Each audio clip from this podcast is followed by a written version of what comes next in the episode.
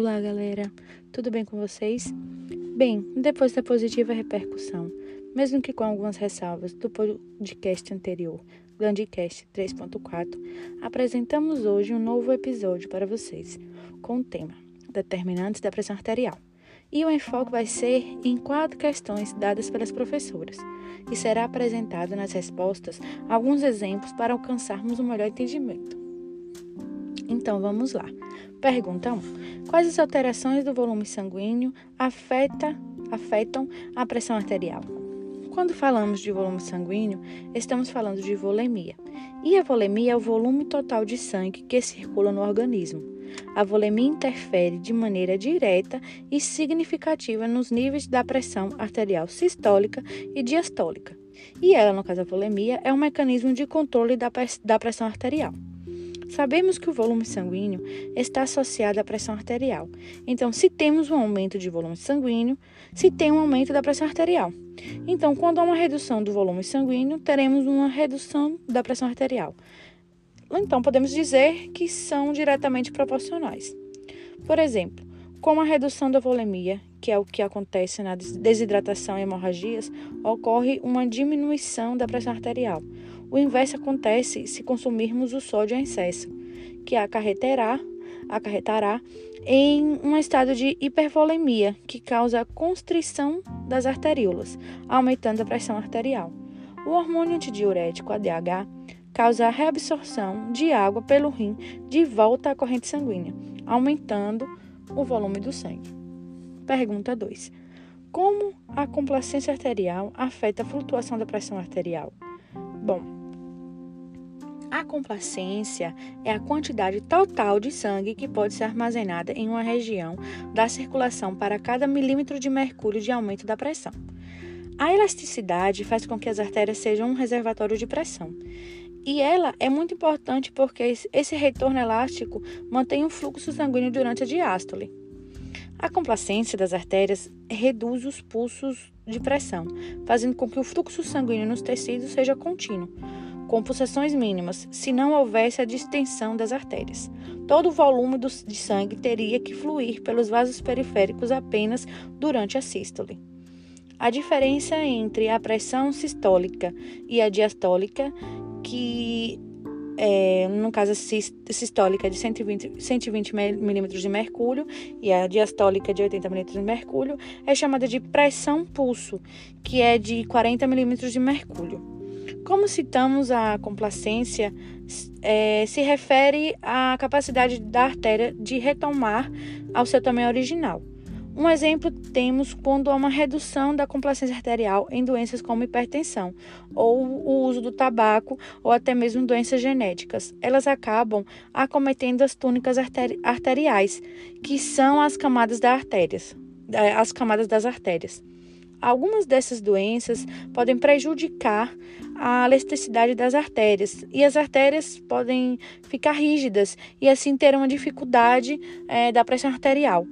Então, um aumento da resistência arterial e então deveria ter um aumento da resistência arterial e ter que ter uma maior pressão para vencer essa rigidez. Pergunta 3. Como o débito cardíaco e a resistência periférica total ou sistêmica ter, é, determinam a pressão arterial média? A pressão arterial é a pressão que o sangue exerce sobre as paredes das artérias, sendo uma força propulsora que movimenta o sangue através do sistema circulatório. Estes dois fatores afetam a força que o sangue tem, que é o débito cardíaco e a resistência periférica.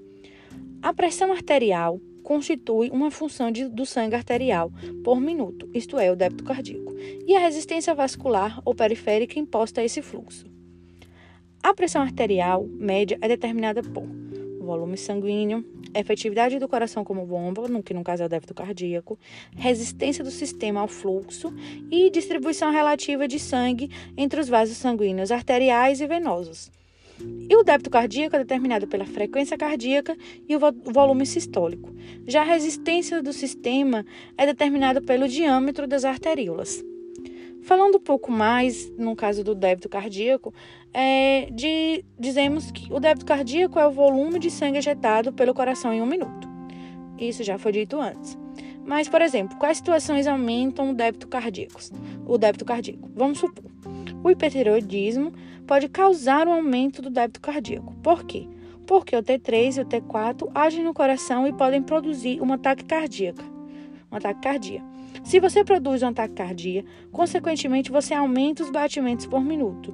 Se há um aumento de batimentos por minuto, há um aumento de volume do sangue ejetado.